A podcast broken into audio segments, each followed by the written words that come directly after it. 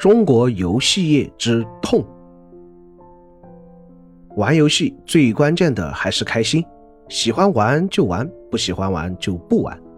网友说的一句话很好：“玩游不玩圈，快乐是神仙。”在玩到氪金网游的时候，要理性消费。中国游戏发展是痛苦和曲折的，不单是国内险恶的市场环境和内容规定。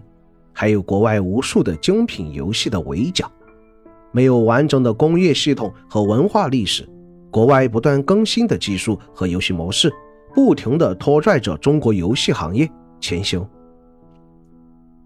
中国游戏制作者就像是在荒漠里开辟绿洲一样，不仅要在凛冽的暴风和灼热沙子里寻找水源，还要在昼夜温差突变的环境里生存。二零零二年，中国的游戏产业发展到现在，不断的痛苦前行，到现在似乎是迎来了转机。游戏图形技术似乎来到了瓶颈，终于给了中国的游戏业喘息的机会和技术沉淀。从一九年起，中国开始出现一批让人眼前一亮的游戏，比如《光明记忆》《武侠义》《天命奇遇》。帕斯卡契约》《河洛群侠传》《太武绘卷》《戴森球计划》《原神》《暗影火炬城》等游戏，但是放眼望去，能在国际市场站住脚的游戏似乎只有《戴森球计划》和《原神》，还有尚未发布但是在海外也引起了轩然大波的《黑神话：悟空》，让国外重新认识中国游戏的潜力。尽管国内的人们对《原神》褒贬不一，但是实际上，《原神》是确实做到了给中国游戏业打了一剂强心药效果，也让不少全球玩家再次把视线投向中国的游戏制作者们。《原神》的成功让不少与米哈游相近的游戏厂商坚定了信心，大刀阔斧地制作属于自己的游戏宇宙和体系。从个人观点来看，《原神》大概就是打破中国游戏产业僵硬局面的第一把重锤，但还需要下一把重锤，才能将黎明照向中国游戏。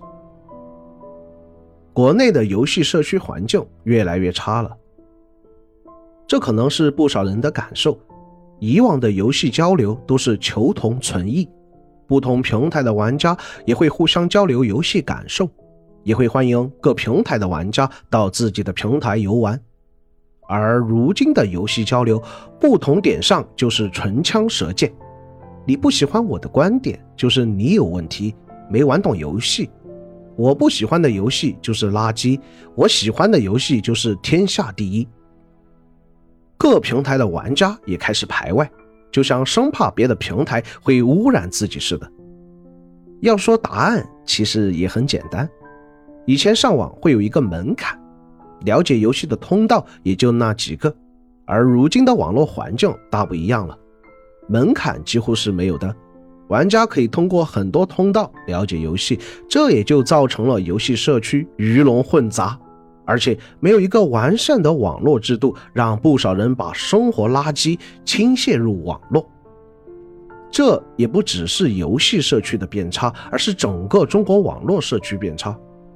义务教育的普及改变了不少，但是再多的书籍和教诲也不会改变某些人的偏见和傲慢。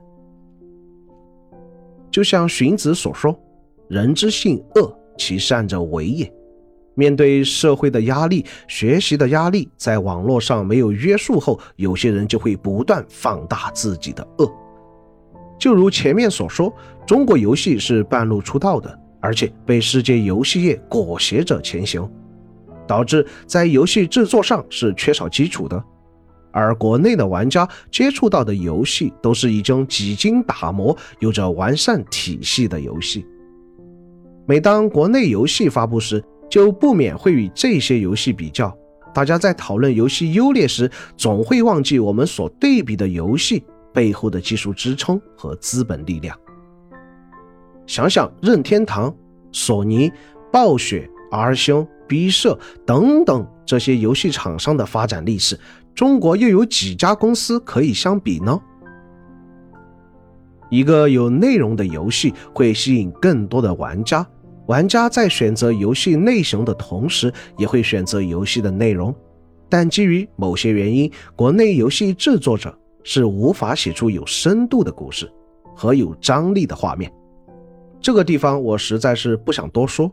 大家在玩游戏的时候都有感受到，过于自白的对话、遮掩的动画，中国的语言艺术在游戏上却只能有这样的表现。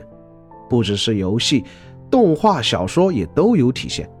小说也许还好点，但还有秋后算账的风险。最好的方法也只能是全年化喜羊羊。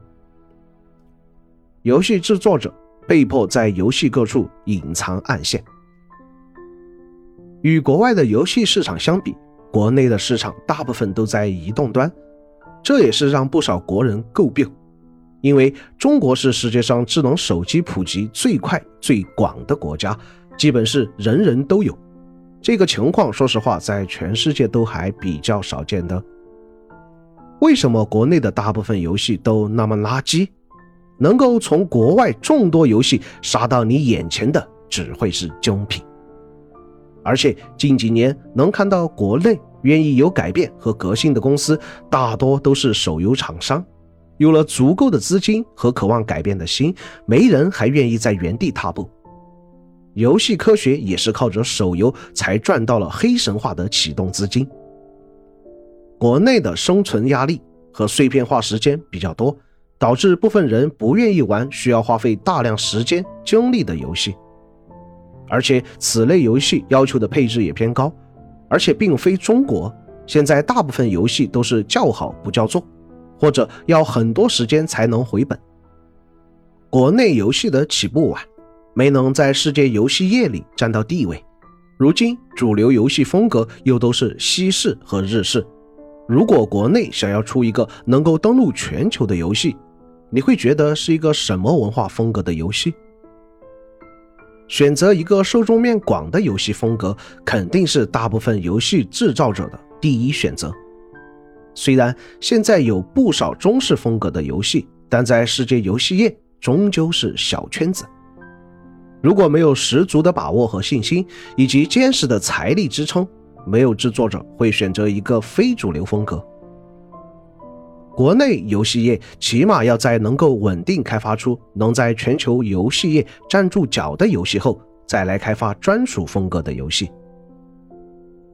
一个游戏的风格只影响画面的表现，游戏的故事内容是受到游戏制作者的文化影响。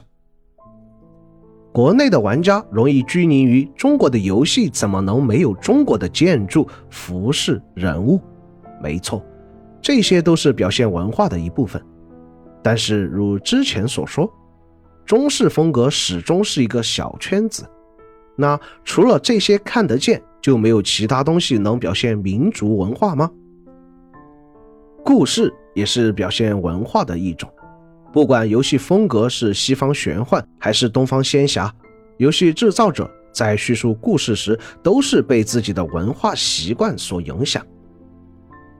中国的游戏虽然还有很长的一段路要走，但现在是中国游戏追赶世界最好的机会。